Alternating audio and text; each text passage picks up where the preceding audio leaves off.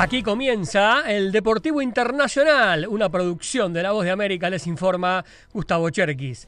Iniciamos con el fútbol americano de la NFL. El pateador de los Broncos de Denver, Will Lutz, fue el héroe de la noche tras anotar con un gol de campo de 36 yardas cuando el tiempo expiraba y asegurar así una victoria para su equipo 24-22 sobre los Buffalo Bills. Los Broncos, cuatro victorias, cinco derrotas, han ganado tres partidos consecutivos y cuatro desde aquella derrota por 70-20 en Miami. Escuchamos al héroe de la noche.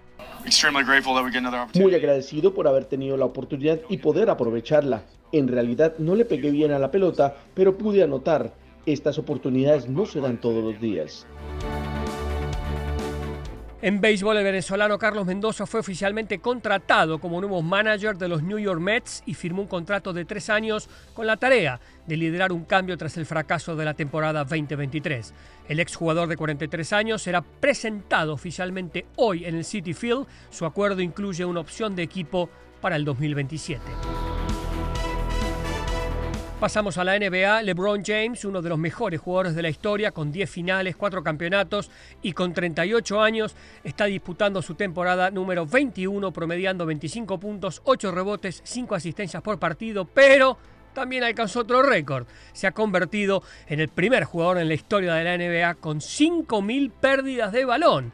LeBron está muy por delante de Karl Malone, 4.524 pérdidas, Russell Westbrook, 4.469 pérdidas y John Stockton, 4.244 pérdidas. Este récord no quita que no sea un monstruo del básquetbol y una leyenda.